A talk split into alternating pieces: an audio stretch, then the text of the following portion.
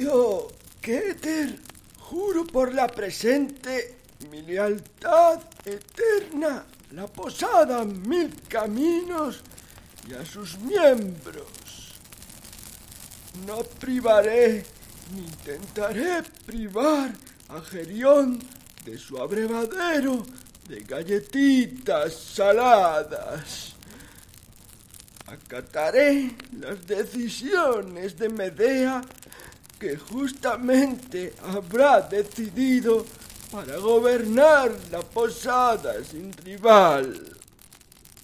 No utilizaré la magia para hacer que Sir Siegfried derrame el hidromiel sobre las fichas de personaje. Esto lo juro por la presente en el vigésimo quinto día de cáncer, en el año 2019 de la era de Acuario.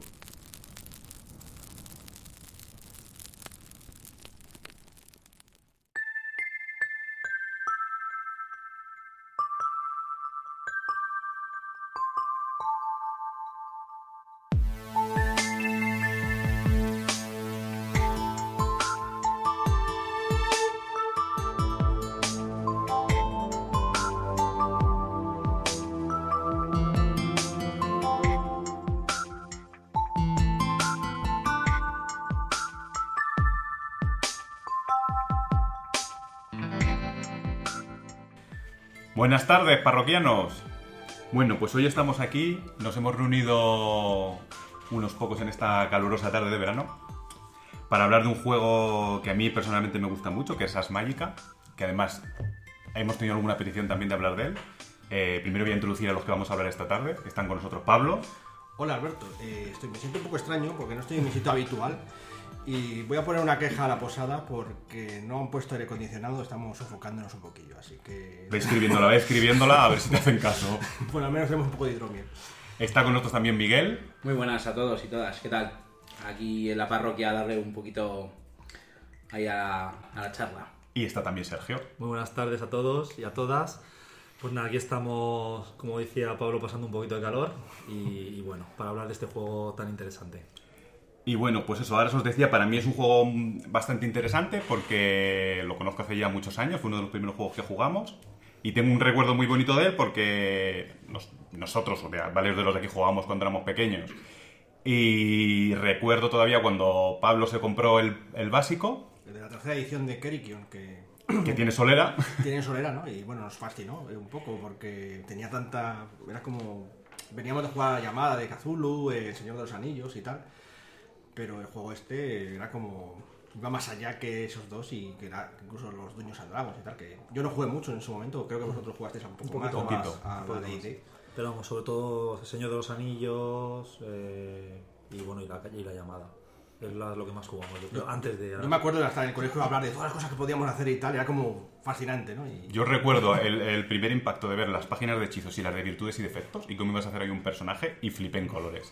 Eso ya me marcó en el mundo del rol. Sí, es verdad que para nosotros también fue lo- el primero que nos introdujo el concepto de virtudes y defectos, porque bueno, incluso luego jugamos más tarde al mundo de tinieblas, pero tampoco venían los méritos y defectos, venían en suplementos lo de... Ahí, ahí personalizabas un poquito más con trasfondos y cosas así, pero en comparación con lo que habíamos leído en Ars, se quedaba un poquito más corto. Sí, y bueno, lo que más nos marcó fue lo de la magia, porque eso sí que no había nada, nada en ese momento que ni... que, vamos, que, que tosiera el concepto que tenía de magia abierta, que... Era brutal, sí. Mm, Nada parecido, claro, porque veníamos del Señor de los Anillos. Bueno, la, llama- la magia de la llamada directamente lo omito porque era otra cosa. Pero el Señor de los Anillos. siempre acababas jodido. Eso además. No, en, en el Señor de los Anillos la magia, en Dungeons and Dragons, era como mucho más encorsetada, ¿no? Eh, bolas de fuego, nivel tal, eh, puedo hacerla o no puedo hacerla y tengo tres tomas por día. Y era el concepto que cambiaba totalmente. Totalmente. Sí, aquí tu bola de fuego puede ser del color que quieras, del tamaño que quieras y vamos, del sabor que quieras, si te pones. Y bueno, pues yo creo que sin más vamos a ponernos a hablar un poquito más, a introducir este juego.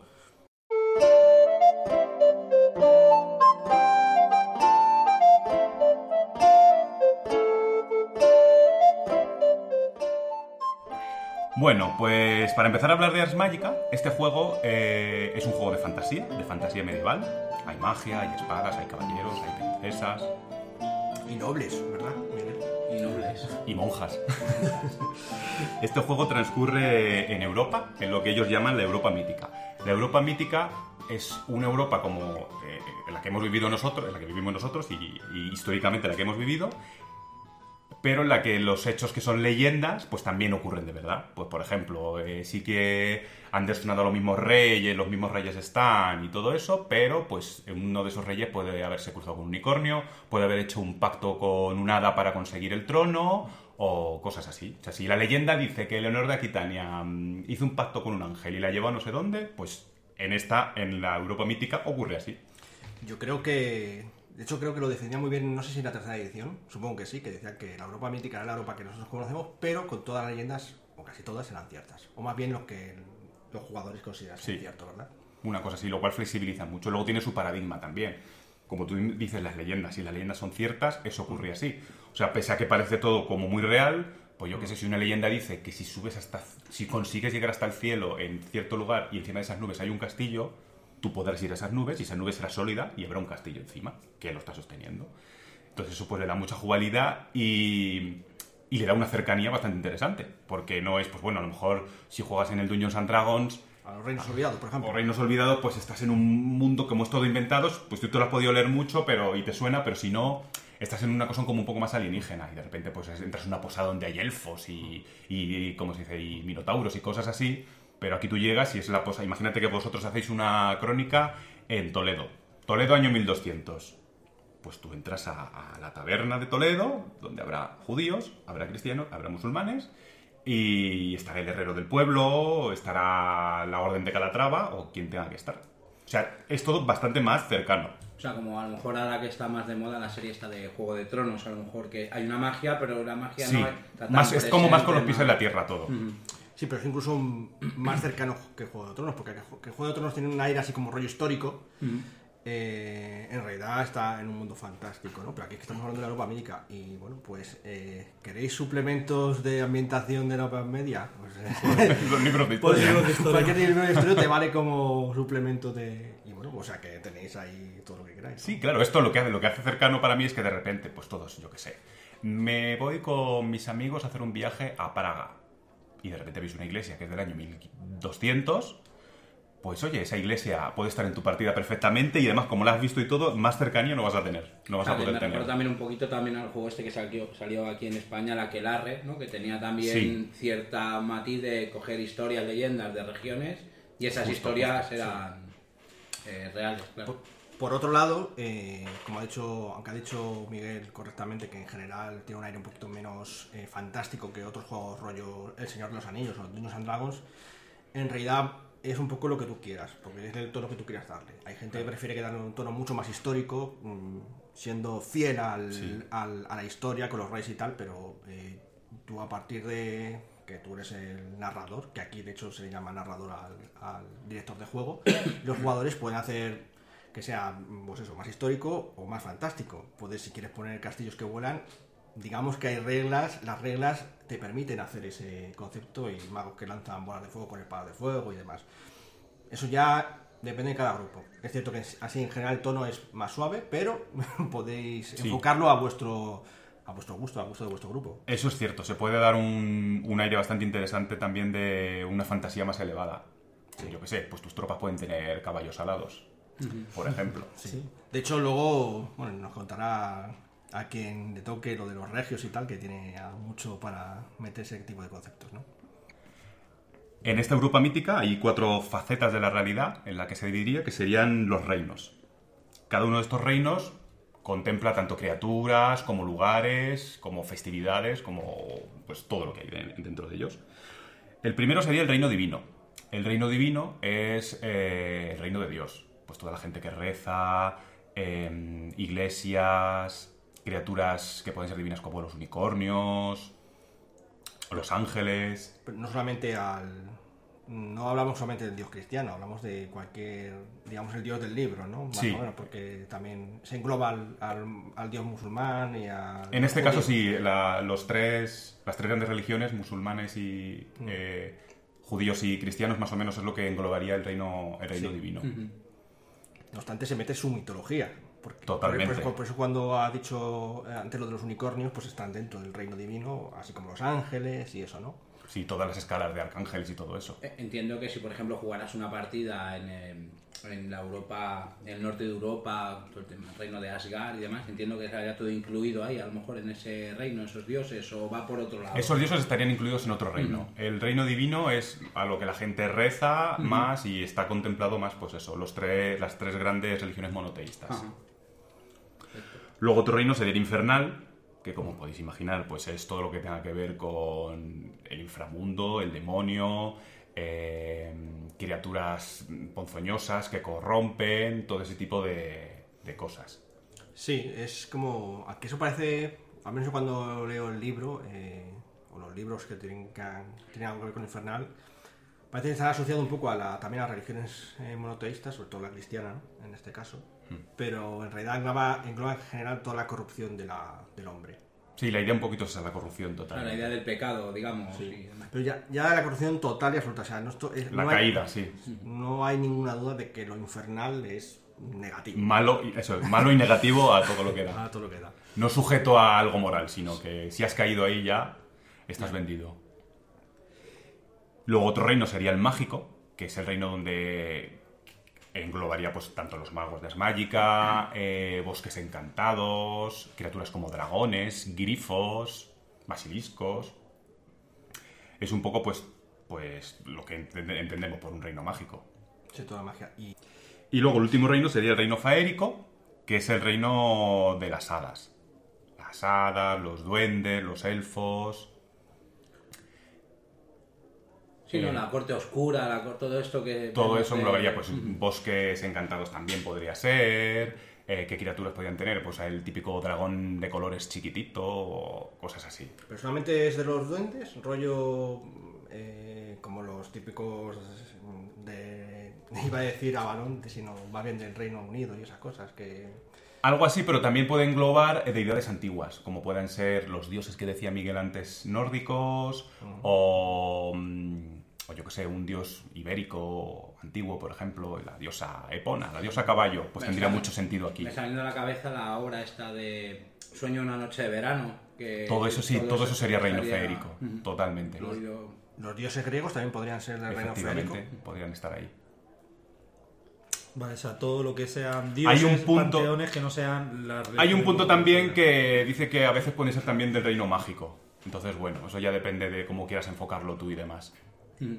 Pero en principio suelen estar aquí metidos, según las reglas, porque ahí luego, cuando haces personajes, te puedes ponerte descendiente de ellos o cosas así. Puede ser un hijo de Zeus, por ejemplo. y cosas de Sangre, estas, Claro, ¿no? O sea que ahí sí. lo englobas. Si quisieses hacerte algo así como un semidios de estos, en rollo griego, serías del Reino Férico, se entiende, ¿no? Si Sí. quieres hacer a Hércules, por la que se me entienda, pues sería Te alguien puedes, Reino puedes hacer perfectamente además un hijo de Zeus, con sangre, un descendiente por lo menos. Bueno, es que Zeus, al igual que Julio Iglesias,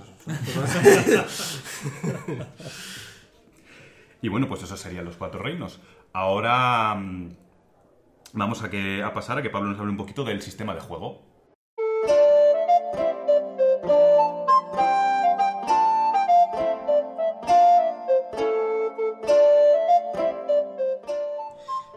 Bueno, bueno, el sistema. Pues el sistema es uno de los. Digamos, yo creo que fue el primero que me, me enamoró un poco de, de los sistemas de juegos de rol y que me hizo pensar un poco sobre hacer sistemas diversos y tal, porque. Bueno, eh, acostumbrado, como hemos dicho al principio, a Señor de los Anillos, la llamada de Cthulhu y otros juegos así de- del palo, pues eh, fue un aire fresco eh, en ese momento.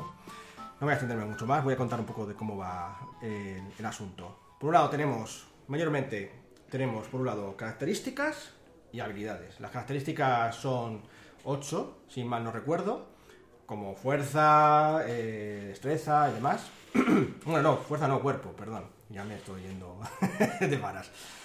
Y, y luego las habilidades, pues un montón. De hecho, normalmente no suelen estar escritas en la ficha, pero porque son indefinidas, ¿no? Pero hay algunas que son muy típicas, rollo atención, eh, Buscar. donde gentes, que es una habilidad, la palabra así dicha no suele ser muy vista en, otros juegos de rol, ¿no?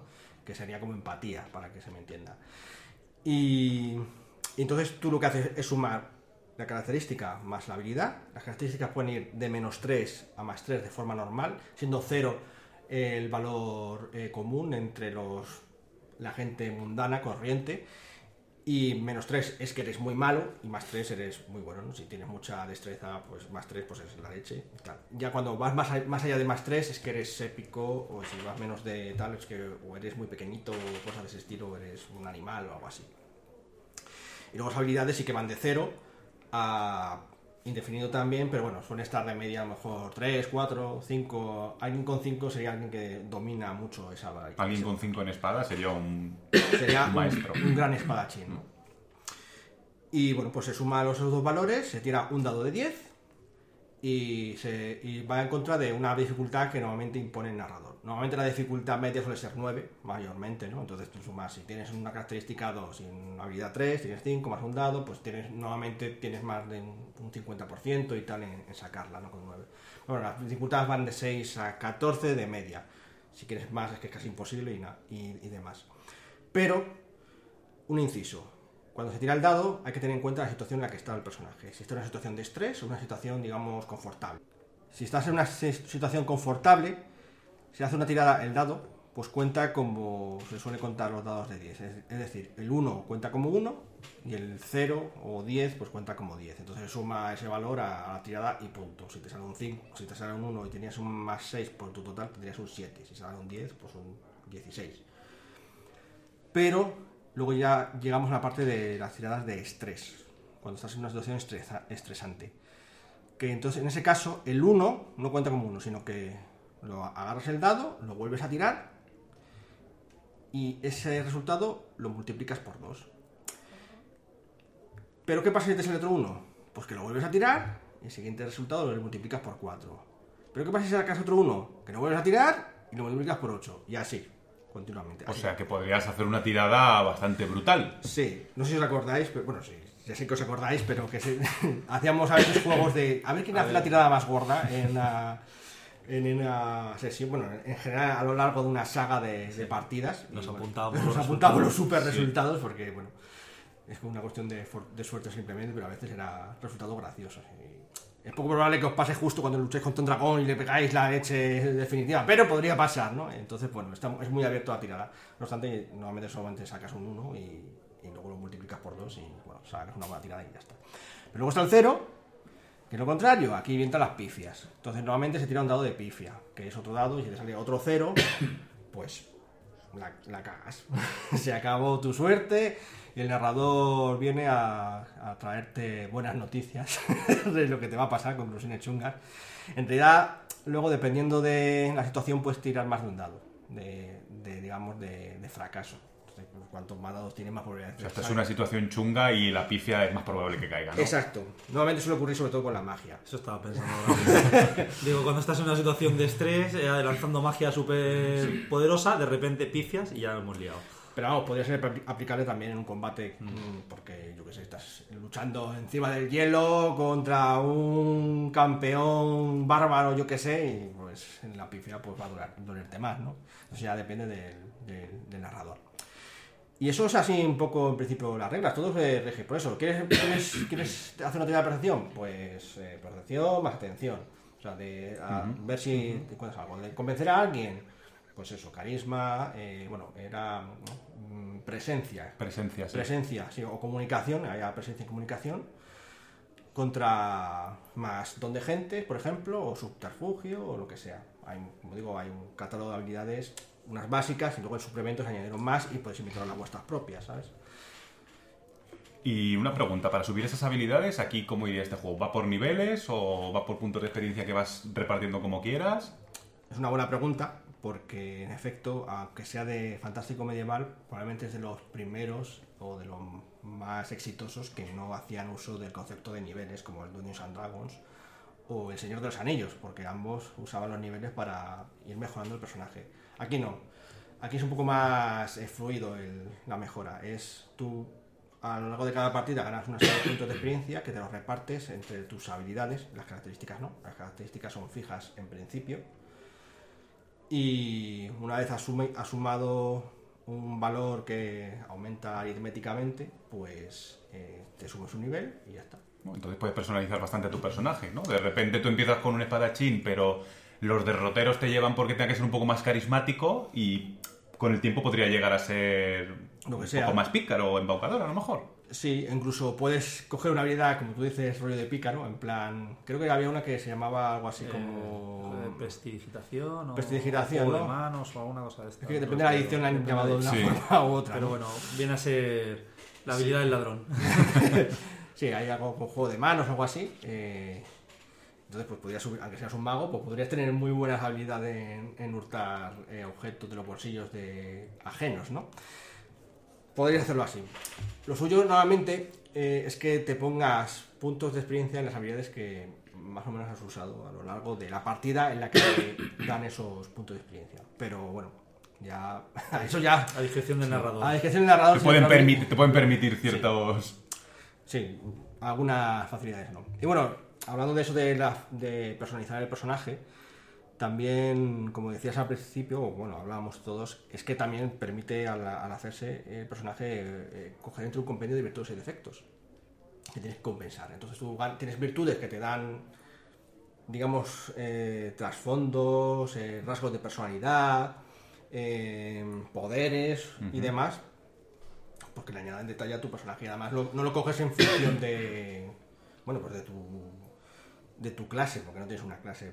Bueno sí que hay algo, de clase pero ya lo comentará luego Sergio que que te permite pues eso personalizarlo un poquito más. Y bueno tienes que compensarlo con defectos. En plan bueno eres cojo, sordo, ciego, tienes un- eres feo o lo que sea, o tienes rasgos de personalidad negativos como yo que sé, que iracundo y te dejas Eso es muy interesante. O puedes tener defectos como amnesia, ¿verdad, Sergio? Qué gran defecto. Sí, yo creo, de hecho fue esa época cuando dijo, pues me voy a hacer un personaje amnésico, ¿no? Algo así. Claro, ya está, no tienes que pensar nada más. Amnesia. personaje tiene amnesia y ya el resto que se lo invente el narrador. Claro, ¿Qué porque- otro te haga la historia? claro, de hecho, eso también lo metió mucho, por eso se llama juego narrativo, ¿no? En las mágicas, fue uno de los primeros que se consideró como juego narrativo, con esa palabra. Porque quería que la gente se expresase en los personajes antes de hacérselos, digamos. O sea, no, no te pongas a tirar ahí, a coger virtudes y defectos y habilidades. ¡Hala, Sí, venga! por sumar. No, no. eh, Yo quiero hacerme un mago. ¿Pero un mago de qué? O un consorte. Un, ¿qué? ¿Pero un consorte que ¿Un caballero? ¿Un panadero? O sea, que tú piensas primero una historia con Eso. todo lo que le ha ocurrido, las heridas que ha tenido y luego ya lo plasmas en el papel. Sí, tanto detalle como tú quieras, claro. eh, ya depende de... Pero por lo menos unas trazas, no es me voy a lo loco a tirar dados y me los reparten unas características y no, Eh, es, eh, es eso un poco... Sí, luego, vale, coge las reglas y ves las virtudes y defectos que te puede ayudar un poco en, Claro, claro, claro. en, en eso, pero... Y Pablo, hablamos un poquito, porque bueno, ya que esto es un juego de magia, que estamos hablando un poco todo de la magia, ¿qué nos puedes decir de la magia? ¿Qué tiene de especial la magia de Ars Magica? Bueno, este es la parte... Para un podcast solo me parece, Alberto, que va a estar difícil Sí, creo que sí. cuente todo, pero es mágica, esto va del arte de la magia. Y, y digamos que donde se dejaron Mac Reinhagen y Jonathan Twist lo- la cabeza es en crear el sistema de magia. El sistema de magia, pues, tiene la facultad de que, aunque hay listas de hechizos y demás, que están también como por niveles, por decirlo de una forma, en realidad eh, están todas, eh, se crean en base, digamos, a un, a un sistema que está, digamos, eh, abierto a los jugadores de- y narradores y pueden crear sus propios hechizos o personalizar los hechizos que ya están creados anteriormente por la editorial o por otros jugadores y demás. Es decir, que tiene un reglamento para hacer las reglas del juego de la magia, por decirlo de, de alguna forma. Entonces, ¿cómo funciona esto? Pues para hacer magia tienes que juntar un verbo y un sujeto. Como si fuese una frase. De hecho, mm, tiene mucho que ver sobre con, con frases.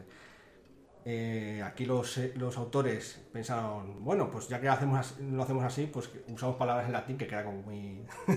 Queda bastante bien. Queda bien, sí. Lenguaje, bueno, pues eso, eh, en desuso, pero queda muy bonito para la magia y demás. Entonces, pues crearon cinco verbos que más o menos mm, organizan toda la realidad dentro del, de Ars Magica y, y diez sujetos. ¿Qué cinco verbos? Crear, eh, percibir, eh, controlar, transmutar y Destruir. Y destruir. Y destruir.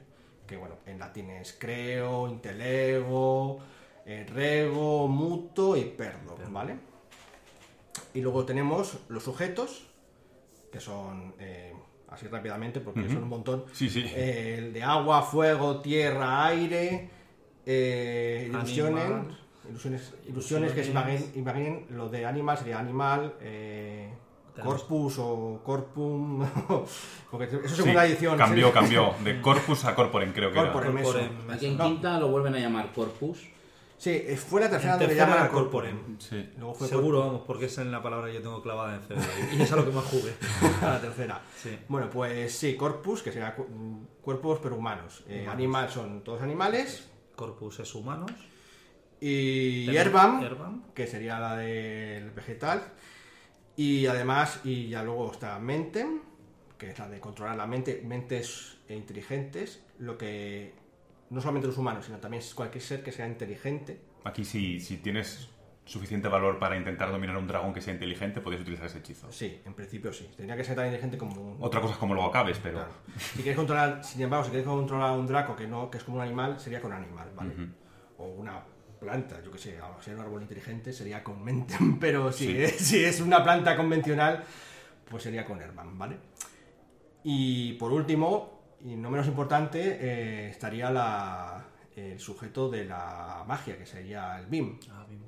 Ahí también, también puedes controlar, destruir y demás la magia. Ese es bastante importante, ¿no? Porque, en fin, también controla o destruye a los demonios. Entonces, bueno, ahí la gente tiene muchas dudas de...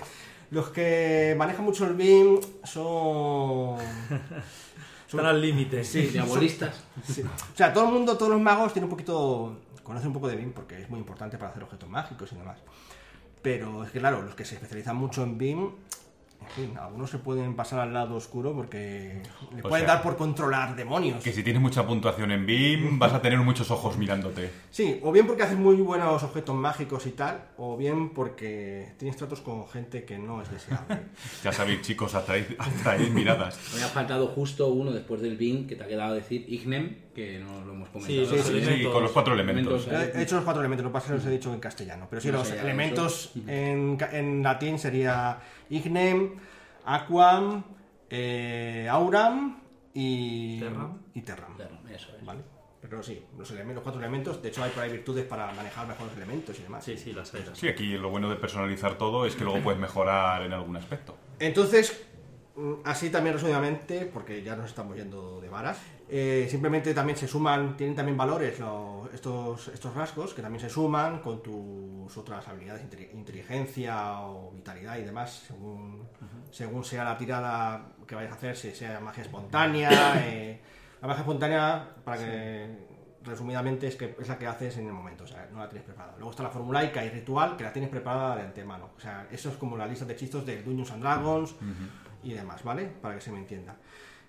Y con, esas- con, esas- con esos valores también puedes hacer luego tareas de laboratorio, que luego a lo mejor eh, Miguel nos cuenta un poco más lo de la alianza y eso, que permite crear objetos, puedes crear todo tipo de, de objetos mágicos o encantar familiares, ya sabéis, los típicos criaturas rollo, ¿cómo se llama la serie esta de la bruja que tiene un gato negro? Sabrina. Ah, Sabrina, eso.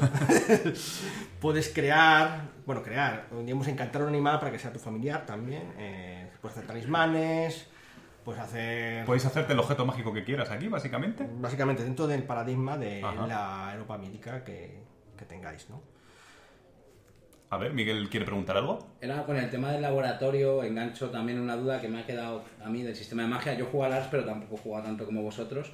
la tirada para hacer un hechizo, ya sea de eh, espontáneo o formulaico, o para hacer un objeto, también es un nivel de dificultad, ¿eso o, o cómo va? Sí, Ah, claro. Eh, como he dicho antes, eh, tienen como niveles también los hechizos, ¿no? Entonces, para eh, poder lanzar un hechizo más poderoso, pues tienes que conseguir una suma de, pues yo qué sé, si quieres lanzar una bola de fuego, el, el concepto habitual. Pues tienes que tener una suma de creo Ignen de, yo qué sé, de 35, ¿vale? Eh, Digamos un número Sí, que... un número concreto. O sea, tienes por un lado, tienes que tener unos números para aprenderlo y luego para lanzarlo, a lo mejor tus números no tienen que ser tan buenos porque a lo mejor quien te lo enseña, pues también pueden enseñarte los otros. Es más fácil que aprenderlo de un libro o lo que sea. Pero aprenderlo por ti mismo, pues tiene un coste y demás. Pero es eso, tienes que superar unos límites para poder lanzarlo. Así que no puedes levantar un castillo si no tienes una gran habilidad con la magia que te permita levantar castillos, que en este caso a lo mejor es eh, controlar tierra. Y entiendo que también existe que te puede salir bien o mal. ¿Hay límites en la magia, en el Ars Magica? Sí, claro. Eh, de hecho, el primer límite es la fatiga. No he hablado mucho de ello, pero sí, hay, aparte de niveles de vida, también hay niveles de fatiga, que lo tienen todos, no solamente los magos, y cuando aquí cuando lanzas hechizo te cansas. Te cansas lanzando hechizos. Y entonces, eh, al final te acabas. Eso es por un lado. Y luego por otro, es lo que se llama el crepúsculo. Que cuando lanzas magia y tenemos pifias, como hemos comentado antes, pues te puedes ganar, digamos, unos bonitos viajes al mundo de la magia siniestra. Algunos lo manejan mejor que otros, lo amo y tal. Ahora hablaremos de ellos.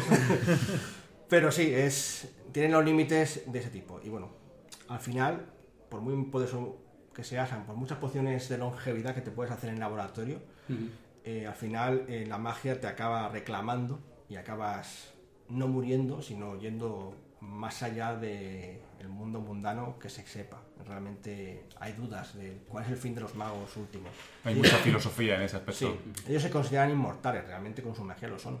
Pero al final hay algo. ocurre algo en su, en su camino que les hace abandonar este mundo hacia otros derroteros. Algunos se convierten en animales míticos, quizá un dragón o quizá algo así, o, o viajan a reinos eh, de las hadas o algo de ese estilo. Arcadia, no sé. No se sabe. Eso es una de las grandes misterios de Ars. Y bueno, eh, creo que así como resumen un poco largo, pero es que créanme, hay mucho más del que hablar Sí, de esto. un laboratorio de Ars da para mucho, para O sea, muchísimo. Hablando era como abrir otro melón ahí Sí. Sí, gigante, claro. Total. Bueno, pues ahora que Pablo ha introducido lo que es el sistema de magia, ya hemos, hemos hablado también de qué mundo estamos jugando, con quién vamos a jugar, cómo son esos personajes con los que vamos a jugar. Hemos hablado mucho de los magos, pero vamos a ver qué más, qué es lo que podemos hacer. Sergio nos va a hablar un poco del tipo de personaje que te puedes hacer y cómo van un poquito, cómo fluyen.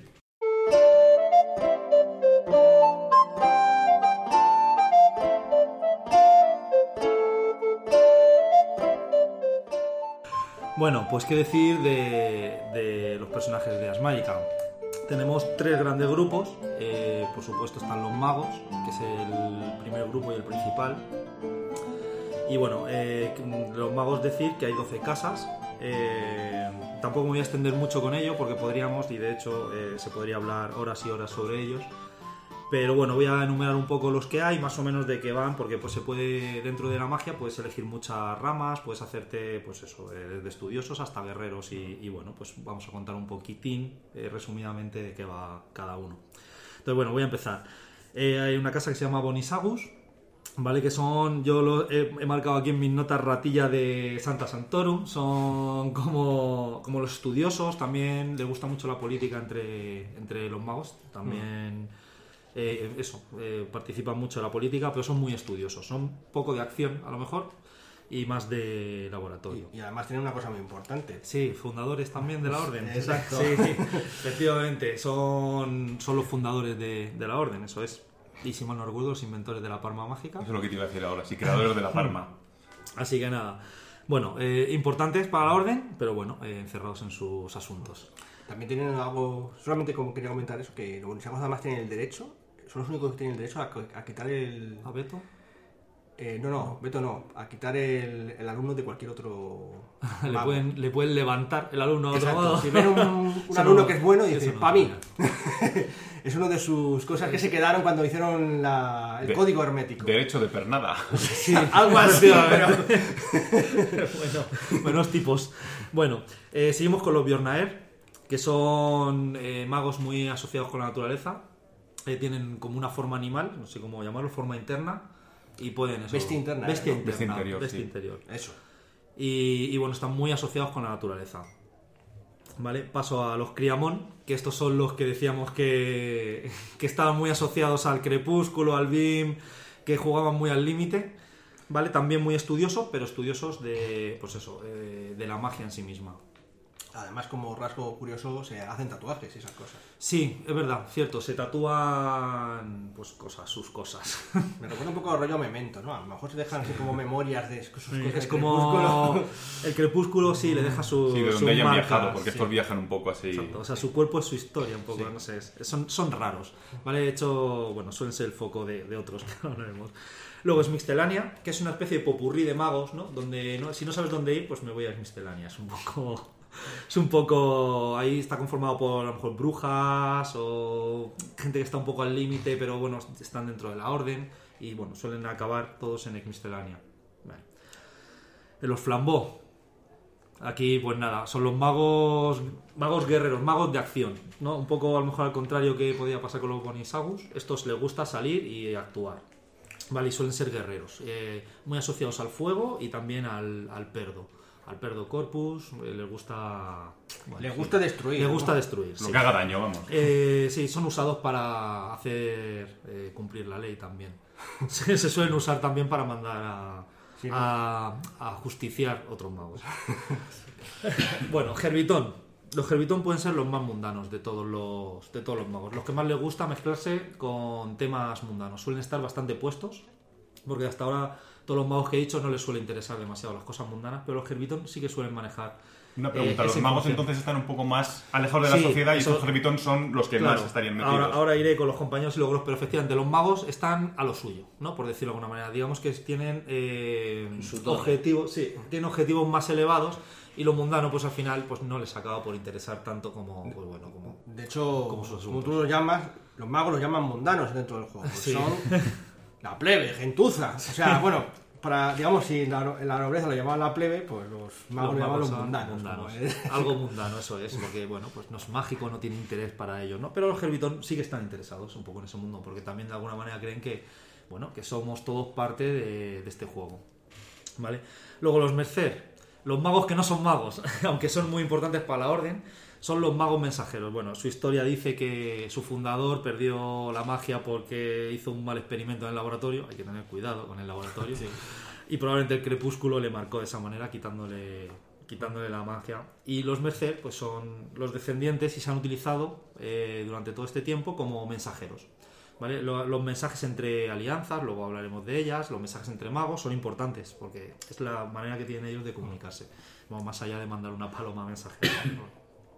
Bueno, tenemos los merinitas, son magos asociados a, a las hadas, ¿no? muy en contacto con el reino faérico, a veces muy al límite. Y bueno, pues eso, les gusta todo lo que tenga que ver con las hadas y bueno, naturaleza también. A mí los Merinitas me recuerdan a. Me gusta mucho esta peli a David Bowie en dentro del laberinto, el rey de los goblins. Sí. Ser- siempre que dicen los Merinitas, a mí me viene Pues a la cabeza. No sé si a lo mejor un Merinita trataría con ese rey de los goblins o sería el propio rey O de los estudiaría goblins. su magia, Estudiaría su magia, sí, son estudiosos de las hadas, les gusta. Entraron en la orden de Hermes un poco, creo, también al límite. Luego están los Guernicus, que son los jueces, son los que hacen cumplir la ley. ¿Vale? Entonces, pues bueno, son los que velan porque no se rompa el código hermético, para que nadie se nos vaya de madre. Y bueno, van poniendo el ojillo en aquellos que, que pueden estar un poco más al límite. La policía. o la- son los jueces. La policía. También puede ser flambó. Sí, son la policía también, sí. La- lo- los flambos son los antidisturbios. En realidad lo que pasa es que más que ser la policía normalmente es que son los que más habitualmente les gusta eso, porque los que realmente son los jueces son los quasitori, pero la mayoría de los Ah, bueno, sí, son eso quasitori. es, sí, es cierto, es Ajá. cierto. Los quasitor, quasitori eh, son, son los jueces, que son los que tienen el cargo de juez. Que de hecho puede haber, Pero- puede haber gerbitón, Puede haber gerbitón, sí, o y de hecho, flambó, y de hecho los hay, los habrá, habrá alguno, pero es verdad que a estos les gusta especialmente estar de la mano de la justicia, eso es cierto. Es verdad que hay un matiz entre ser el juez y, Y ser un carnicus. y ser un gernicus, eso es. Pero bueno, asociados también hay corrupción aquí, porque como siempre, los que están del lado del poder o los que manejan, pues puede haber algo de corrupción. Bueno, ahí lo dejamos. Los Tremer, bueno, los Tremer son unos magos, no sé muy bien cómo definirlos, eh, son muy buenos en certamen, ¿no? El certamen es, es ese pequeño duelo que hay, eso no se ha contado con lo de las reglas, pero cuando dos magos se enfrentan entre ellos, no se suelen enfrentar a menos que vayas a matarlo de verdad. No se suelen enfrentar en un duelo a muerte, sino que se enfrentan en una cosa que se llama certamen. Que bueno, que es como una especie de película que se montan entre ellos y haciendo su magia, pues cada uno intenta eh, vencer al otro, ¿no? Con una de reglas que no vamos a entrar ahora, pero bueno. Entonces estos son muy buenos en eso, se especializaron en eso. También son muy ratillas de laboratorio y tienen una jerarquía muy, Muy estricta. muy estricta. De hecho, de hecho, no dejan el sigil, bueno, que es un eh, pequeño elemento que permite votar a los magos cuando ya te, te- Sí. te, digamos, te nombran mago.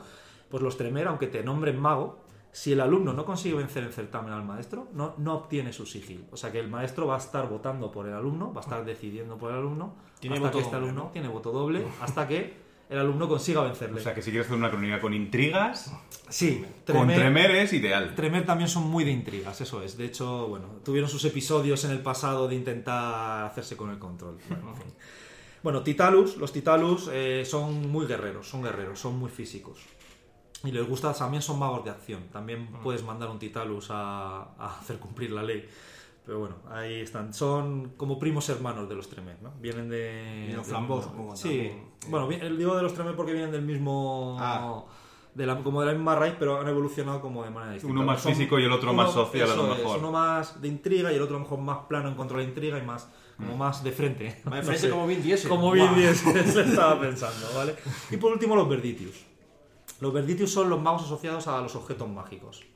No porque los demás no puedan hacer lo que pueden, pero nunca serán tan buenos como un Verditius, eh, porque ellos tienen ese don especial de hacer eh, cachivaches, artefactos, que tienen siempre algo más especial que puede hacer. Entonces sus objetos son muy, muy valorados y ellos los venden, por supuesto, a un módico precio.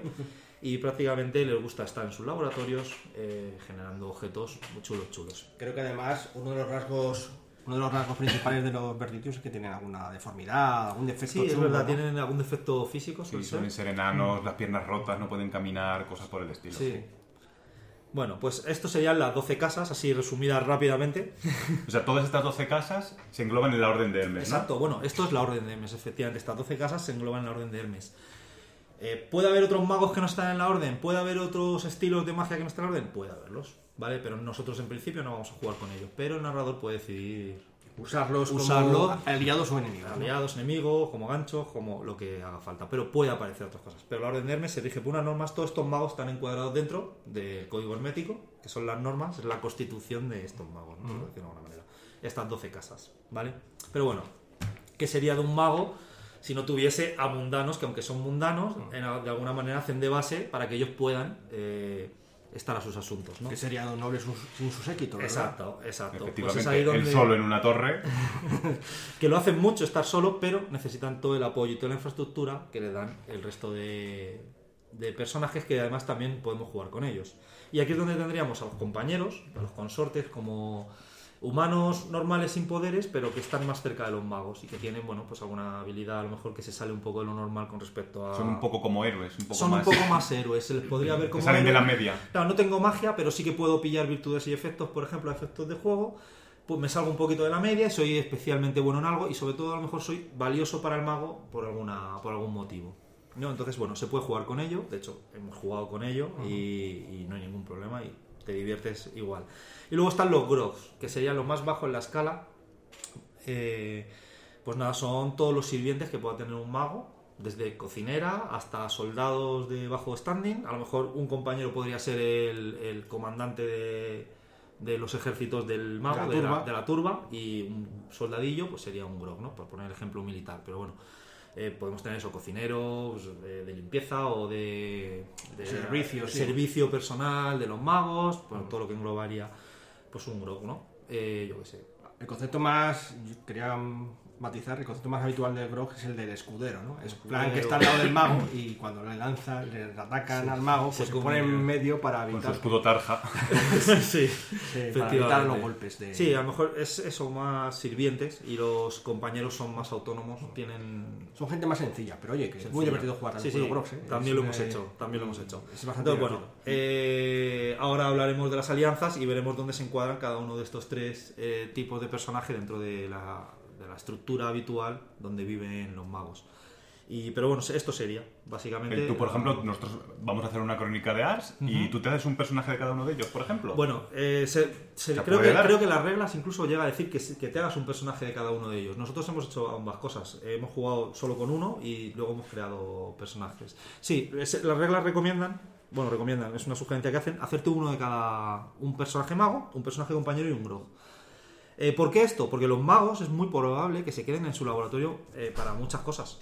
Porque si tenemos que ir al pueblo a conseguir comida y de repente vivimos una aventura, pues el mago probablemente no quiera ir a comprar comida al pueblo. O cosas menores, o incluso conseguir cosas para ese mago, pero que él no quiera ensuciarse las manos, o esté tan metido en su estudio que no, no pueda perder el tiempo, porque hay que pensar que para un mago romper durante dos semanas, pensar que estamos en la Europa mítica y los viajes son muy largos, eh, romper su estudio durante un mes o dos semanas es eh, perder una estación que se llama. ¿no? Entonces, muchas veces mandan a compañeros. Entonces, cuando tú juegas con un personaje mago, a lo mejor tienes unos intereses o tienes que hacer algo y no puedes vivir esa aventura, lo dejas ahí estudiando, pero tienes tu compañero para... O sea que según el capítulo, aquí Pablo Exacto. seguro que nos puede responder bien, puede decidir, hoy quiero que vaya el mago de alguien con un compañero y con dos grogs, por ejemplo. A veces puede decirlo el narrador un poco, digamos, eh, mm, Deus Ex, ¿no? Eh, porque lo desea. Sí. Pero a veces puedes plantear simplemente la historia a los jugadores diciendo, bueno, Tenemos este problema, ¿cómo lo eh, resolvemos? o- sí, eh, uno ha habido un problema y dice, ¿cómo lo resolvemos? Dice, pues vamos a mandar a tal mago, a tal consorte, a tal consortes y a tales grogs. Y cada uno pues coge su rol. Porque claro, si cada uno coge, digamos, se hace un grog diferente, uno es el cocinero, otro es el, el chico de la cuadra, yo que sé, cualquier cosa así, el soldado y tal. Luego los consortes, eso, a lo mejor el consorte es un, es un alguien de las monedas, ¿no? Un, Sí, el contable. un o- contable, eh, un Puede ser capitán, capitán. cosas así, ¿no? Y luego un mago, pues dice, mira, yo no tengo, voy a llevar a, me- voy a llevarme la tropa y me llevo eso. No va todos los magos, sino que va uno. Tampoco, claro, tampoco dejas la alianza vacía de ejército, te llevas unos pocos. Claro. Eso es. No- Entonces, puede o bien elegir el, el grupo o eso, Hmm. Esa circunstancia, o depende, o si metes la circunstancia así a lo bestia, pues dices, tú vas a jugar con... Hoy te toca jugar con el mago Sí. o con el Porque compañero. lo, con el lo otro. introduces así la historia. Entonces, bueno, pues todo, y como todo gira al- alrededor de la alianza, que ahora iremos con ello, pues quedará más claro este concepto, yo creo. Pero vamos, eh, se puede perfectamente en una saga eh, tener tres personajes. ¿Vale? Tener un mago, un compañero y un grog. Así te pones en la piel de todo el mundo. Sí, Puedes estar desde arriba, el que pincha y corta el bacalao, hasta ser el mozo de cuadras. Eso es. Este juego te permite eh, jugar una saga con. Frecuentemente los que más mueren son los grogs, pero bueno, ¿qué se va a hacer? Y también, bueno, aquí hay un inciso. Y a lo mejor con el que menos juegas es con el mago. Porque juegas mucho, pero en plan laboratorio. Ya. A lo mejor aventuras algunas veces, dependiendo de qué tipo de mago o de lo que cuáles sean tus intereses. Puede Sí. ser que te quedes mucho metido en casa. es normal, porque normalmente suele, no suele ir todos los magos a hacer una, una historia. A menos que sea algo gordo. Algo gordo. Entonces, claro, como si hay, yo qué sé, cuatro o cinco jugadores y solamente uno lleva el mago, pues el resto va a llevar compañeros y consortes. Así que más tiempo va a haber gente jugando con consortes y con grogs que con el mago. Eso es. Así que al final, a lo largo, pues eso. O sea que bueno, que aquí el sistema de personajes está también un poco para que haya mucha interrelación entre ellos. Pues, por ejemplo, un mago que no salga demasiado puede tener un compañero de confianza Por que ejemplo. es, pues, como decía Pablo, un contable y lleva o puede ser portavoz de esa alianza de algún modo de cara al mundo más Puede ser, mundano. sí, Y es como su, su lugarteniente de confianza. Sí, Tú pues puedes- eh, el segundo hijo de un noble que no va a heredar, pero de repente lo han mandado a la alianza para aprender, yo qué sé, cualquier cosa medieval que te pueda ocurrir. Y entonces se ha hecho muy buenas amigas con este mago y de repente es su mano derecha dentro del mundo mundano. Puede ser. No sé, me, me lo acabo de inventar. Sí, sí, no, pero- le da bastante flexibilidad. Bueno, y pues ya que hemos introducido a los personajes, sabemos un poco cómo va la magia y en qué mundo estamos, hay algo interesante en Ars Magica que es que todos estos personajes están en una alianza. Una alianza es el grupo donde se juntan todos ellos, pero quien nos lo va a explicar mejor cómo funciona todo esto va a ser Miguel.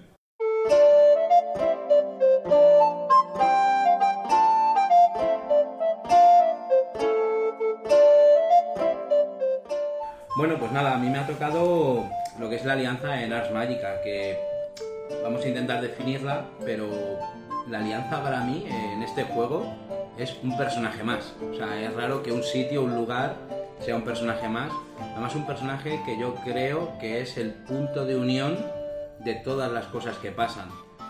De, por ejemplo, los magos que ha comentado Sergio, los Gross y los compañeros, y a su vez un lugar físico que se encuentra enclavado en el propio tribunal al que pertenece esa orden de magos en un sitio dado. Una alianza, el lugar físico que dices tú, tiene que ser un castillo, una casa, una granja, Claro. puede ser, ¿qué puede ser? Claro, es lo bueno que tiene esto. La, la alianza puede ser lo que los jugadores quieren que sea. Normalmente empieza siendo algo chiquitito, que puede ser una torre, un pequeño, digamos, yo que sé, castillo chiquitito. Y con el paso del tiempo, la influencia de los magos, el devenir de la historia y demás, esa alianza puede ir creciendo y puede ir anexándose, pues, un pequeño pueblo, un río, eh, unas murallas. Pero claro, aquí ya es un poco la, digamos, el cómo quieren esos personajes, magos, eh, Grox y compañeros, diseñar esa, esa, esa alianza. Y aquí, pues ya os digo, la imaginación es el límite. Pues así, por ejemplo, como decíamos antes, eh, se decide hacer una crónica con mucha fantasía, pues a lo mejor, no sé, si me ocurre que la alianza podría estar detrás de una catarata Por que ejemplo. se descubre o cosas así, vamos. Exactamente, lo estaba pensando, el típico a lo mejor un castillo en una nube, no lo sé. O sea, Sí, el ya castillo de la nube sería, depende, un poco lo que decía Alberto antes, del aire que le quieras dar. del Claro, Claro, eso es el, el- el Pero yo, tono por que se ejemplo, le quiera dar pensaba a a la lo mejor una montaña, un volcán. Un volcán. O en el fondo de un lago, a lo mejor que de algún modo hay una O sea, cúpula. buena- Estaba pensando, ¿no? El típico sí. lago y en medio una isla y dentro la típica fortaleza de los Sí, sí, magos, cubierto por una niebla, quizá Ay. para... Has pensado en Conan el Destructor, ¿verdad? Me está viendo la cabeza y luego las historias artúricas también, Ah, eh, el verdad, tema de... Sí. que también muestra que eso pues es una alianza. Pero también puede ser muy mundano, ¿eh? Puede ser el típico Sí, castillo, castillo, fortaleza... Eh, recordar la partida que jugábamos del Llano del Lobo, era en Toledo, la alianza era una, Sí, sí, una torre, pero- era bastante mundano. Empezó siendo una torre. Sí, sí. fue creciendo un poquito cuando la cosa avanzó. Vale, y esto que hablando del crecimiento, las, las alianzas tienen, digamos, como cuatro etapas por las que pasan en su devenir a lo largo de las historias que le pasan. Y es bonito el nombre que le ponen, que son los de las estaciones. Una alianza joven empieza siendo una alianza de primavera. Según va evolucionando, pasa a ser una alianza de verano, de otoño y de invierno. Y tiene que ver, pues eso, con el poder y la influencia que tiene, pero a la vez también con el declive de, de esa alianza. Un invierno tiene que ver con el ocaso, con el, con el qué va a ocurrir con esa alianza cuando esos personajes magos ya van eh, creciendo, haciéndose O mayor. sea, ¿Una alianza de invierno sería el fin de esa alianza o...? Pues el fin, lo que ¿Sería pasa muy que poderosa o no? el- podría ser muy poderosa y también el fin de muchas cosas es el origen de otras. Podría ser el legado de esos aprendices, de esos magos ya mayores que han vivido un montón de aventuras. Es lo que os digo, la alianza que para mí plantea como digamos el germen de un montón de historias, de ideas, para que, o sea, que digamos que la historia de Ars Magica eh, sea prácticamente infinita. Y este libro, este, este juego, a su vez, como esto es otro personaje, tiene sus propias reglas de creación para la, para Alianza. No entrar en detalle, se reparten puntos, hay una ficha y de manera común, colectiva, que me parece muy chulo eso, que todos los jugadores decidan cómo quieren que sea esa alianza y cómo quieren gastar esos puntos. Y esos puntos, puntos tienen que ver, por ejemplo, la biblioteca, que tiene que ver con qué textos va a tener esa, esa alianza para que los magos puedan estudiar. Ustedes habéis dicho una palabra que es la bis, por ejemplo, también, digamos, qué re- reserva de bis puede tener para que los magos puedan Hacer sus eh, hechizos sus sí. exactamente. Y luego pueden dejarse puntos también, gastarse puntos en especialistas que tienen que ver quizá con Grox, que hacen cosas muy concretas en la alianza.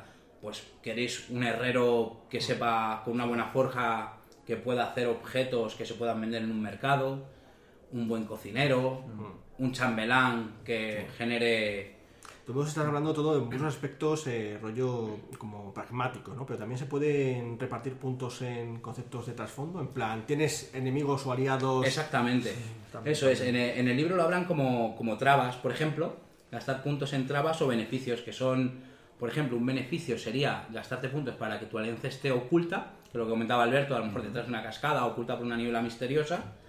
Y luego, por ejemplo, una, una traba, por ejemplo, aquí que veo eh, eh, aquí en el, en el libro, por ejemplo, que tenga un monstruo cercano, que podría ser algo que te está acechando, y eso genera un montón de gérmenes para historia, es decir, Sí, porque vas perdiendo a tu Grox cada semana. Exactamente, o de repente empieza a desaparecer la comida, no lo sé. O sea, ya, como os digo, la alianza es un personaje y el origen de un montón de historias prácticamente infinitas dentro de, de lo que es el juego de Lars. Bueno, hasta que llega su invierno.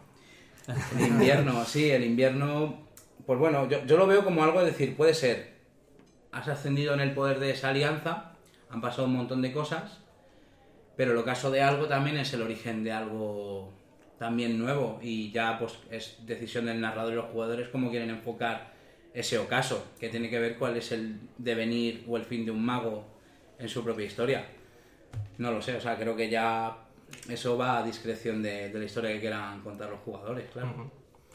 Pues la verdad es que mola un montón lo de. ¿No, Alberto? El concepto de alianza es bastante interesante porque, como dices tú, es un personaje en sí mismo que es un personaje que son todos los jugadores. Y se gastan de O sea, que, o sea, que la idea es bastante interesante. Totalmente, además puede haber partidas en las cuales se decide, pues eh, oye, esta estación que decía antes Sergio, sí, sí. vamos a invertir tantos puntos en la alianza, pues yo que sé, por mejor construir una canalización. Yo tuve un personaje que era un compañero que se dedicaba, pues dejó la alianza aniquilada, vamos, o sea, estaba ahí, Te, te- te pagaron bien. Luego, me pagaban bien. luego- Sí, no- nosotros, por ejemplo, con los magos decidimos dedicar una estación cada X tiempo a cosas de- que tuviesen que ver con la alianza, por ejemplo. Claro, porque tiene que ver que en la alianza vive gente y si tú la alianza, digamos, no la cuidas, o sea, puede generar más problemas que beneficios. Entonces, por eso digo que hay que tener como un equilibrio entre tu alianza y cómo quieres que crezca y, y cómo va...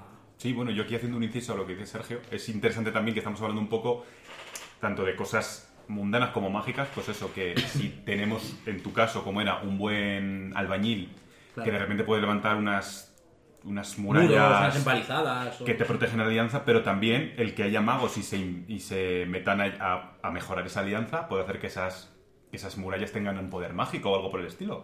Claro. O sea que al final la cosa puede avanzar en, en muchos sentidos también. Totalmente, además al ser de manera construida de manera colectiva de un montón de personajes, magos, grog o compañeros, pues podéis imaginaros ahí el... Ahí hay de todo. Es lo que tú decías del germen. Puede haber germen dentro de la alianza, fuera de la alianza. Sobre todo que con los ganchos, trabas y ventajas y demás, o sea, ya como da, solo elegir eso ya idea- da ideas para un montón de, de partidas. Y otra cosa que también se hacen muchas alianzas también, que no lo hemos comentado, bueno, son los famosos tribunales de magos, a lo mejor, que es que una alianza se propone para, digamos, ser la anfitriona de un tribunal de magos que daría para otro podcast Son también como de las- reuniones de... Las Olimpiadas de los magos. Exactamente. Eso da para mucha discusión Quedan a también. comer un banquete y a contarse Sí. sus... Ahí- esa es una de las ocasiones donde todos los magos de la alianza se desplazan a, A otro sitio, sí. a otro sitio. Así que podéis verlo eso como un personaje más que crece y evoluciona. Pues bueno, ya hemos visto un poco un resumen de lo que sería Magica. Ahora, mm, Parece que es muy largo, pero creednos, esto es. da para muchos podcasts que seguro que vamos a hacer, así que. Eh, sí, de hecho, eh, si os ha quedado alguna duda, ya sabéis que tenemos redes sociales, escribidnos y nosotros con el tiempo podemos hacer un especial, si no lo pedís, de lo que queráis, de casas, de magia o de lo que haga falta. Eh, ahora me gustaría ya que todos nos hicieran un último comentario de lo que algo que quieran comentar personalmente de, de y que nos den una puntuación. A ver, empezamos con Pablo. Pues bueno, mi conclusión. La ambientación y el concepto de alianzas que ha contado Miguel, eh, las casas y los conceptos de que haya tipos de personajes con roles muy definidos como consortes, eh, grogs eh, y los magos a niveles de, a niveles de poder diferente y, de rol, sobre todo de rol, ¿no? De concepto de, de rol. Y, y en general la historia tan bien hecha y encima basado en un mundo real que pues, te permite todo tipo de historias me hace pensar que yo creo que la ambientación es eh, no, no puede ser mejor, o sea, es perfecta. Las reglas me parece que están muy bien. Yo quizá pienso que a lo mejor la parte de la magia es un pelín enrevesada a veces, hay cos- cosas de la magia que a veces es un poco enrevesada, pero la verdad es que incluso aunque con ese pero, ese matiz que digo, yo creo que va a ser probablemente uno de los poquísimos juegos que yo vaya a decir que le voy a dar 5 dados de nota, o sea, la máxima nota que le puedo dar a, a un juego de rol. Muy bien, muy bien por Ars Magica entonces. Eh, Miguel, tus comentarios. Pues muy parecido a lo que dice Pablo. A nivel de ambientación me parece, vamos, que está súper bien pensado. Ha, ha- ha hablado un montón de temas súper interesantes como el tema que hemos dicho de leyendas europeas, mitos, que ya solo por el hecho de poder ambientar tus partidas ahí, el querer informarte ya genera o sea, una amplitud de, de carácter partidas increíble. Sistema, pues novedoso, pelín complicado, como dice Pablo, quizá a lo mejor para la gente que empiece, pero que tampoco se echen para atrás, porque ya sabéis la regla de oro. Al fin y al cabo es pasárselo bien. Sí, que si algo no te cuadra, Se adiós. adapta a ese grupo y demás. El sistema que sea flexible, plástico, me gusta mucho. El único pero que le veo, a lo mejor es que dependiendo de la partida que vayas a jugar, quizá las fichas se tardan en, en hacer, que a lo mejor no es para jugar un juego rápido una tarde, un momentito. Quizá requiere un despliegue, un desarrollo, un pensárselo bien. Cuando superas eso y tienes un montón de, de background de personajes, tanto PNJs, Groks, compañeros, pues fenomenal, pero creo que hay que sentarse y arrancarlo y cuesta más. Me parece un juegazo, o sea, me parece un juegazo, me gusta mucho y yo creo que también le voy a dar cinco dados. Vaya, pues ¿Cómo muy bien por No, yo esperaría de ti, tú eres mucho más crítico que yo incluso, pero... No, pero ya sabéis que a nivel de juego narrativo, Ars Magic y demás, creo que lo merece, hay que ser justo. Muy bien, muy bien. ¿Y tú, Sergio? Pues ¿Qué no opinas? sé, no sé qué opinar. no, para mí fue el primer juego narrativo, un poco lo mismo que le pasó a Pablo, y la verdad es que es un juego donde he disfrutado mucho. Me ha gustado mucho jugar eh, y me cuesta sacarle peros.